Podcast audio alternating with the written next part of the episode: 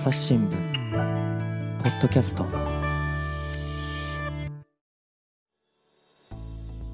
えー朝日新聞の木田光です。本日のテーマはアルコール依存症です。前回の続きからお届けします。で、あの治療のこともぜひいろいろお伺いしたいんですけれども、はいえっ、と浅野さんの場合は埼玉県立精神医療センターというところで治療プログラムを受けられたそうで、はい、で閉鎖病棟みたいな感じのところにもガチャッと鍵をかけられたあの様子もありましたけれども、どんな様子だったんですか？これもねあの結構誤解されるんですけど、はいあの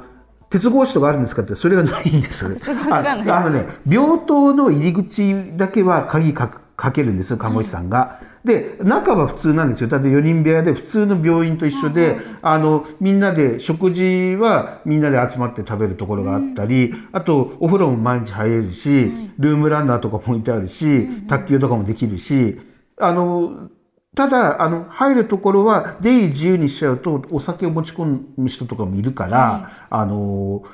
そういうことで、えっ、と、閉鎖病棟って言ってるだけで、中は普通の病院と変わらないんですよ。うーん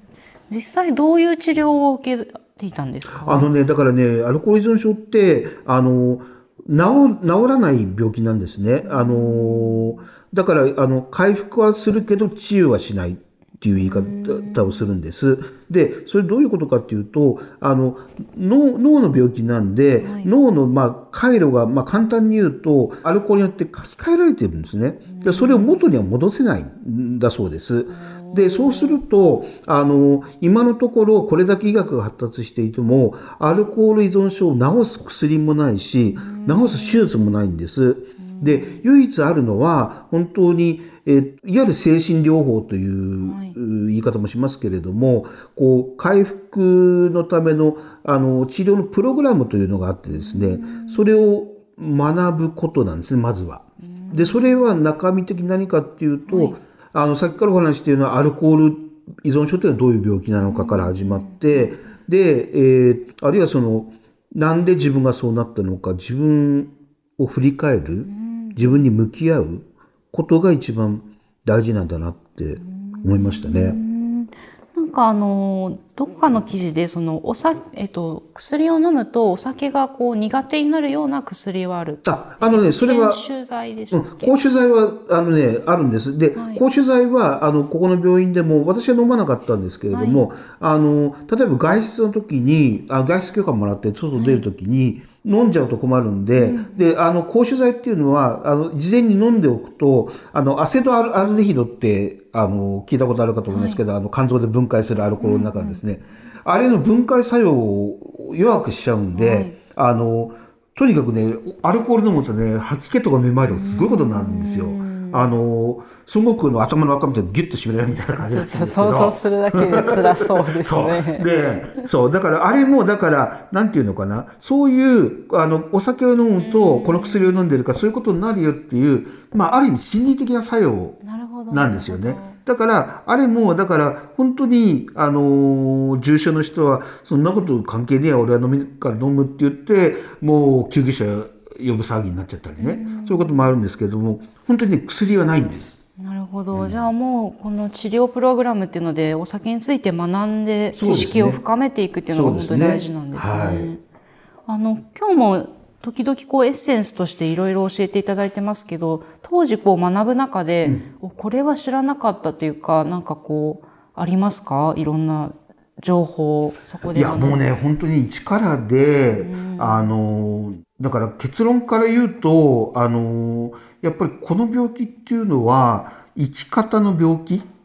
なんだなっていうのをすごい感じましたね。だから、なんだろうかな。本当にね、あの、こんなに患者がさんがいるとも思わなかったし、はいで、えっ、と、まあ、脳の病気なのかなっていうのはある程度理解してるんですけど、あの、治らないっていうことも知りませんでした。うーうんん、だし、こう、先ほどもちょっといくつか申し上げましたけれども、例えばその、あの、家族がね、あの、いろいろケアすることで逆に依存が悪くなっちゃうっていうこととかね、本当に知らないことだらけでしたね。そうですね。うん。先ほどのお言葉にあって、あの、ほうと思ったんですけど、その回復するっていうのと治るっていうのはまた別なんですね。あの、治癒、例えば、はいがん、がんとか考えてもらうと分かりやすいかと思いますけど、がんがもう再発はしませんと、それはもう治癒じゃないですか。はいもう、だけど、アルコール依存症の治癒っていうのを、例えばもう一度普通に飲めるようになる。例えば私で言えば、20代の頃のように、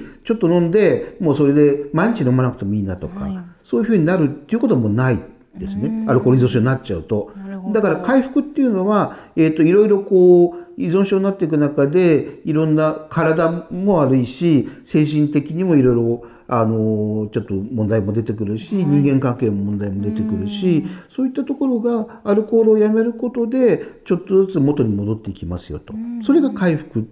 ていうことなんですね。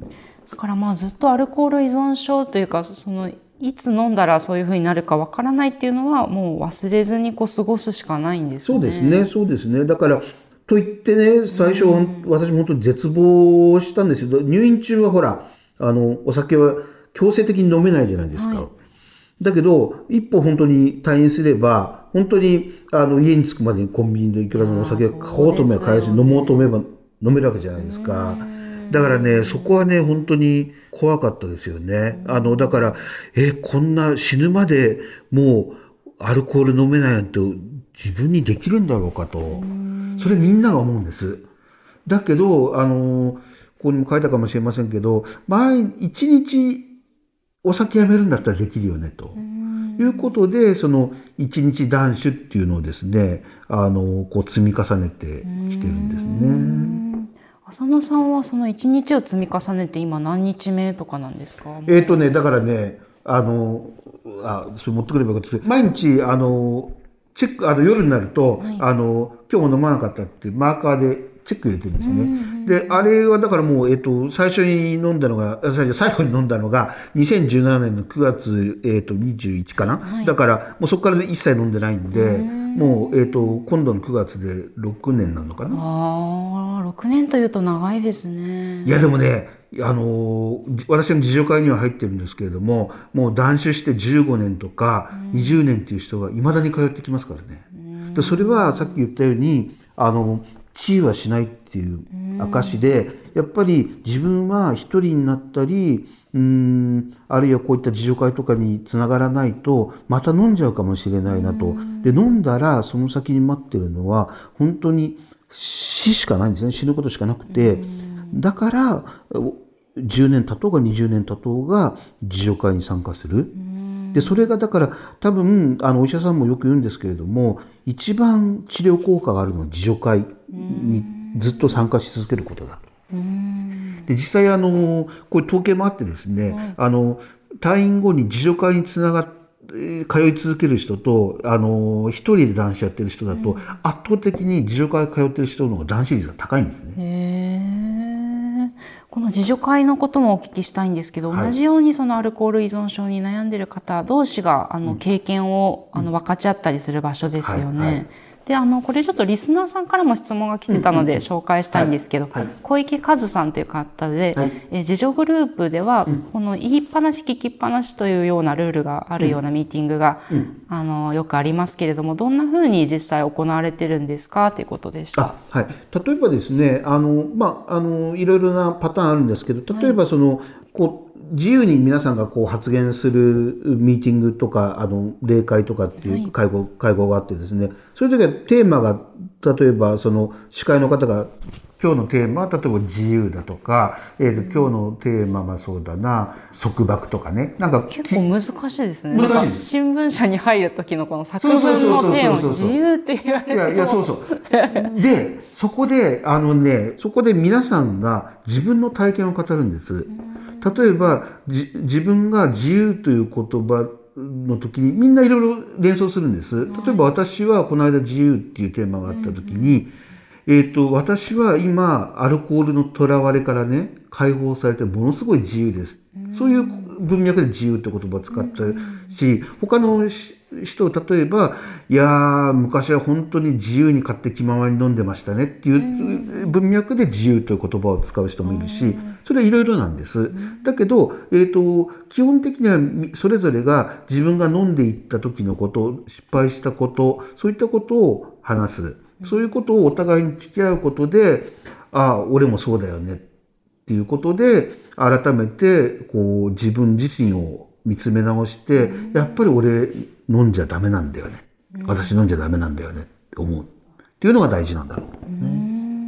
これ浅野さんが行かれてた時も年代とか性別もいろいろな方が来てたんですか、そうですね。あの、今も言ってますけど、本当に、あの、いろいろな世代の方いますね。なんかでもなかなかその、まあ、初対面の人もいたりする中で自分のことを喋るってなかなかこう経験が少ないかなと思うんですけど、その辺いかがあですか？のね、そこはね、本当におっしゃる通りで、これはね、前にあの取材させてもらって、あの、女性とアルコールっていう連載の中で書いたんですけれども、京都のあの、クリニックのですね、先生がおっしゃってましたけれども、最初、私も多分そうだったと思うんですけれども、最初、例えば病院とかですね、自助会、もうね、止めどなくね、脈絡なく話すんですよ。ザーッと。はい。だけど、それが2回、3回、4回、10回、20回と重ねるごとに、例えばその日のテーマがさっきの自由であれば、何を言おうかっていうことが頭の中で整理されていくんですね。で、それは、ここにいらっしゃった心理師さんの方もおっしゃってましたけれども、それは自分で自分のことを、自分のい今までの生き方を整理でき始めていることなんだと。で、その整理ででき始めてるっていうことは、自分の過去に何が悪かったのか、なんでアルコールに頼ったのか、っていうことが整理できるようになってきている証拠だから、それを繰り返しこう言葉に出していくことで、えー自分の何がいけなかったのかが見つけ出せるし、そうするとこれから何をしてはいけなくて、どうすればいいのかが見えてくるんだと。これはね、すごいなるほどなと思いました。だから、あの、私も、あの、自助会につながりたての頃はそうだったんですけれども、今は新しく来る仲間の方は、やっぱりね、止めどなく話すんです。だけど、それがやっぱりな、こう、何回も通い続けてる中で、こう、話が整理されてくる。だからね、あれはね、ものすごいやっぱり効果があるんでしょうね。でもう一つで言いっぱなし聞きっぱなしっていうところで言えば、あの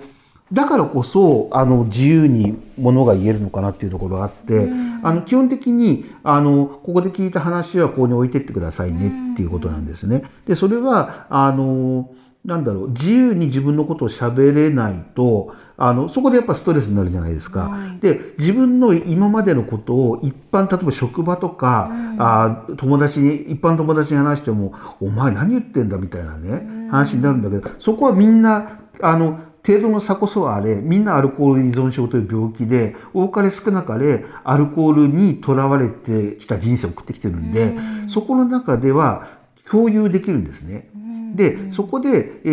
ーお互いに言いっぱなし聞きっぱなしなんだけれどもそこから誰かの話をからあ自分もそうだったともらう。それがね、ものすごい大事なのかと思っていて、これ私なりの考えなんですけど、なんでそこなのかなと思った時に、多分、アルコール依存症の人のやってること、例えばそれこそね、あの、朝飲んで会社仕事に行くとかね、私みたいに夜通し家に帰って飲み直してるとか、肝臓治療行けって言ったら、あの、酒飲めなくなるから行かないとかね。普通に考えたらおかしいですよね。だけど、あの、多分、こう、同じ依存症の人が自助会に来ていて、その人が話してることって、程度の差こ、違いはあっても、私も似たようなことやってたんですよ。で、多分、それを客観的に A さん、B さんの話を聞いてると、ひどいなって思うんですよ。だけど、それ俺もだよね。そうすると、やっぱりこれはおかしいよねと。今までアルコールに頼ってきた生き方っておかしいですよねって思えるようになる。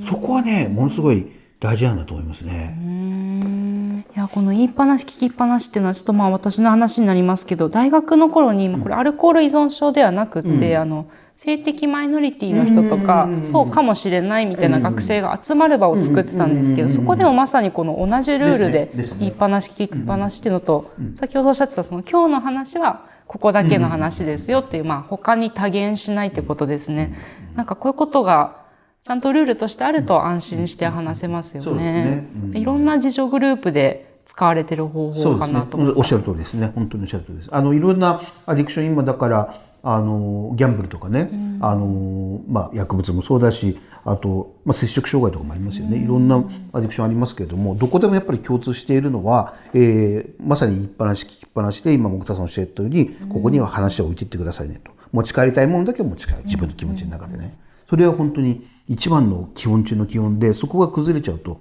ダメなんですよね。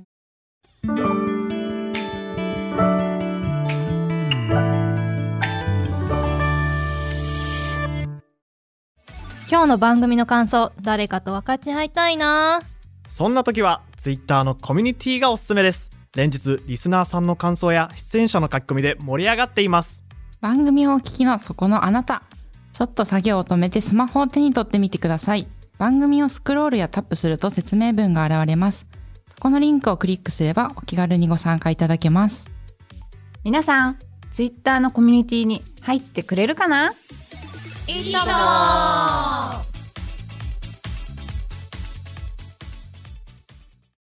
あの京都のですねこれ広金委員はいはいはい。ええの先生のお話もちょっと絡めながらお聞きしたいんですけど、はい。この言いっぱなし、まあ、聞きっぱなしっていうことは、うん。こうお誰かに怒られないっていう場所かなと思うんですけどこの連載の中で、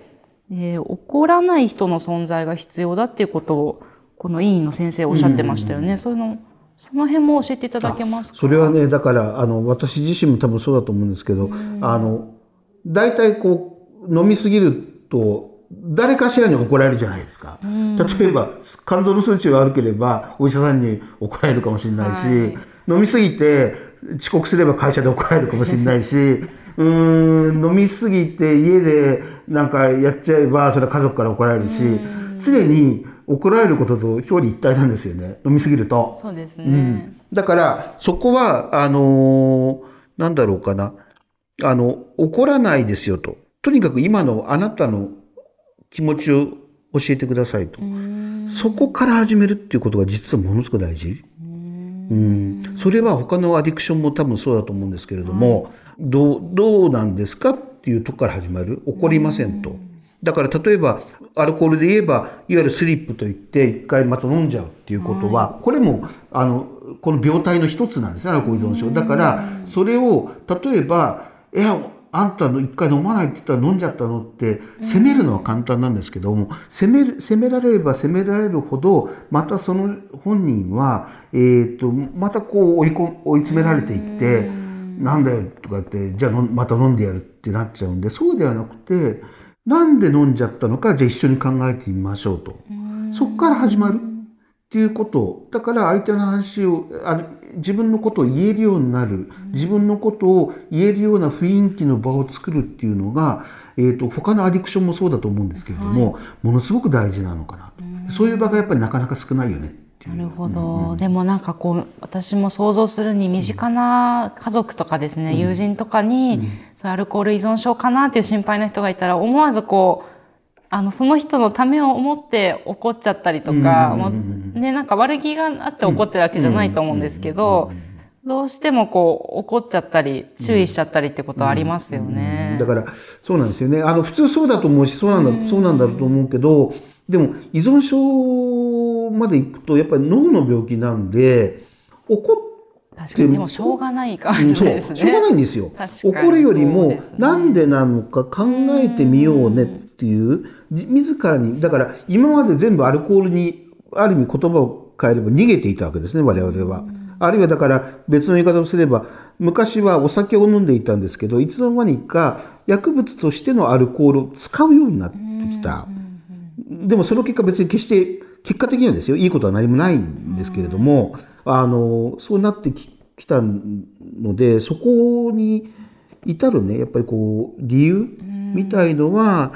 うん、考えた方がいいのかなって気がしますよね。身近な人とかはどんな風な声かけをしたらいいかというか浅野さんの場合なんかどういう言葉があったらハッとしたりあのされましたか？そのずっとアルコール依存症ではない僕は大丈夫だっていうふうに思われてたじゃないですか。ハッとしたあのしたりそういうなんていうんでしょうね治療につながるきっかけみたいなのって。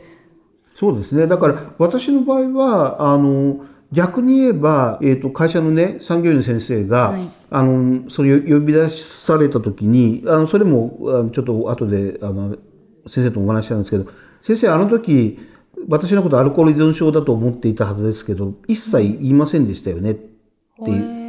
聞いたんです。あのこの連載確認あだって改めて聞いて。だって浅野さんもう知ってると思うけどアルコール依存症は否認する病気だからね言ってもダメだと思ったから私言わなかったの。って先生おっしゃっててあなるほどなって思いましたけどね。だからあんたは絶対依存症だからとかそういうの絶対多分 NG でそういうこと言うのは追い詰めるだけでだからあのよく言われるのはえっ、と私はあなたのことが心配だいわゆるアイメッセージってよく言うじゃないですか。でそこであなたはアル中だからとか依存症だからとかなんとかそういう攻撃的な言葉ではなくてあなたの体があるいは振る舞いが心配だからなんかうん力になれるんだったらとかね。あるいはもうちょっとい先行けるんであればもしかしたらなんか相談してみた方がいいのかもしれないよねみたいなね。ことなんだと思います。お前アル中かもしれないから病院行けたら絶対行かないですから。確かにそうですね。でもまたこの病院につながってもらうのもそうですね、まあ、言い方の問題なんですかね今みたいにアイメッセージで伝えれば、ちょっと行こうかなっていう気になってくれたりするかそうもですすでね。あとはだから、うん、それとともにもう一つ必要なのは、いかに自分の問題だと思ってもらうか。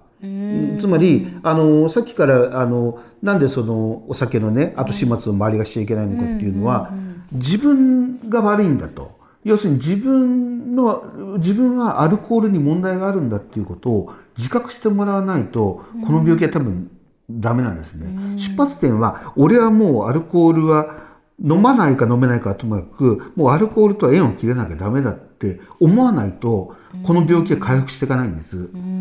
いつか飲めると思うと必ず失敗しますから。でもう飲めないからもうあ諦めようと、もう酒との縁は切ったっていう感じでね、しないとダメなんで、そこにね、思いを至ってもらうことは、一方で極めて大事ですね。で、それは別に厳しい言葉をあ浴びせる必要はなくて、もう、あの、お酒で困ってるんじゃないんですかとかね、例えばね。確かにその言い方優しいですうね。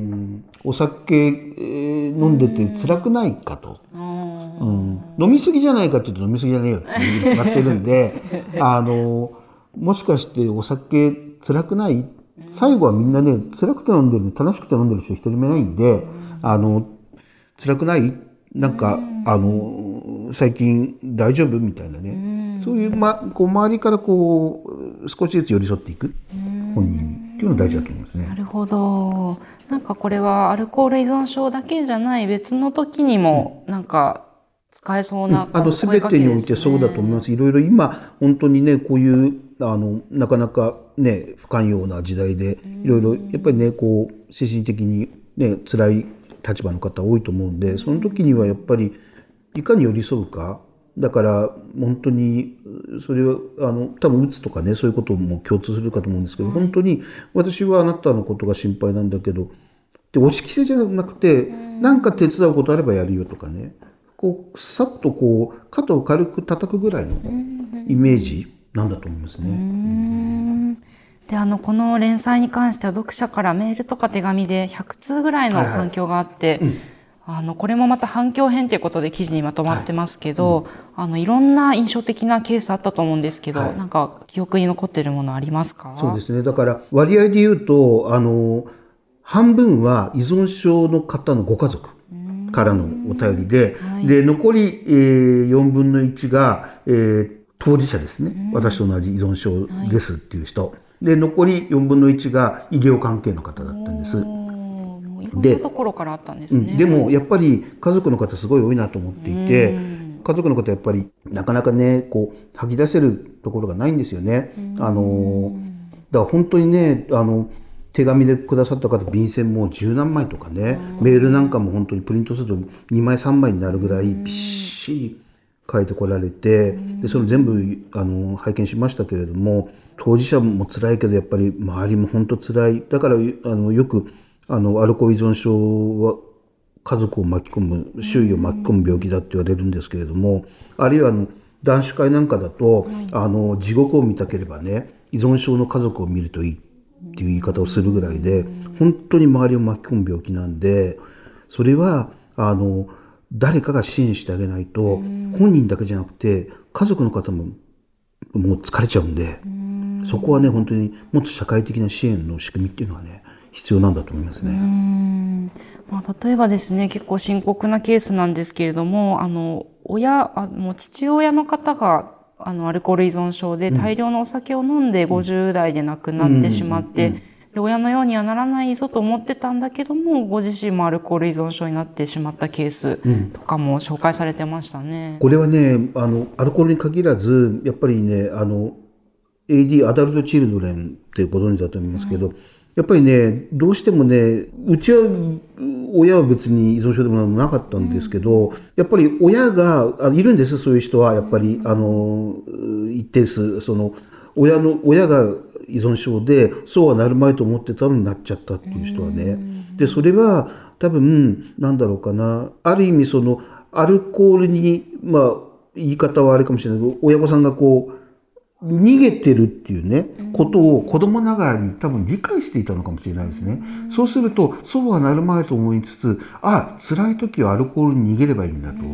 いうことをね、こう体感的に学習していたんじゃないかなと。だからそういう機能不全の連鎖がつながるんであって、そこもどっかでこう社会的にね、介入して断ち断ち切っていかないと、こう、機能不全の連鎖はずっと続いていくと思うんですよね。そういうところも社会的支援をもっと考えていかないとダメなんだなと思いますね。であの浅野さんはこの依存症予防教育アドバイザーという資格も取られてますよね。はい。はいこれどんな資格なんですあかこれはね、あの、アスクというですね、はい。あの、だここはあの、それこそ一番最初に、あの、申し上げた、あの、一気飲みのですね、で、学生さんが死んでいた、もうあのと、えっ、と、頃に、1980年後半から90年代ぐぐらいなんですけれども、その頃に、えーとその防止運動を始めたのが基礎になっている団体があって、そこは例えば、えー、と飲酒運転防止のインストラクターとか、そういったことの要請をやっていてその中で依存症あの予防教育アドバイザーっていう資格をあの最近あの何年か前に立ち上げてですね、であのそこのアスクというところの主催の方に私復帰して間もない頃に取材に行ったんですね、アルコールのことで。で、えーっと、その縁で、あの、浅野さんもやっていませんかっていうことで、あの、2日間受講して、し試験を受けて合格すると資格もらえるんですけれどへも。ー。はい。2日間でまとまって学べると思うと割とこうお休みの時とかに行けそうな気がします、ただね、やっぱりね、あのね、これもね、結構資格、別に資格っていうわけじゃないんですけど、はい。あの、これもね、結構ね、意外なんですけれども、当私みたいな当事者の人が多いんですよ。あるいはその家族に当事者がいるとかですね。はい。でそれなぜかって前に聞いたんですけれども、やっぱり依存症のことを一番わかるのは依存症の当事者であり、そのご家族なんで、そういう人たちにできるだけあのアドバイザーになっていただきたいんですよっていうことで、まあこれはもう表に出てるから、あの、申し上げますけど、例えばあの俳優の高知昇さんですね、彼はあの薬物で,、えーで彼も今アドバイザーとしてあのいろんなところで啓発活動してますし、ギャンブル依存の方もいますしいろんな方がいますけれども皆さんいろんなところで講演活動したり、あるいはその、えー、と学校行ってねあのお酒の会とか話したりあのいろいろ皆さん活動されてますね。であの直近のインタビューだと TOKIO の山口達也さんにもインタビューされてましたけれど、はい。朝日新聞ポッドキャスト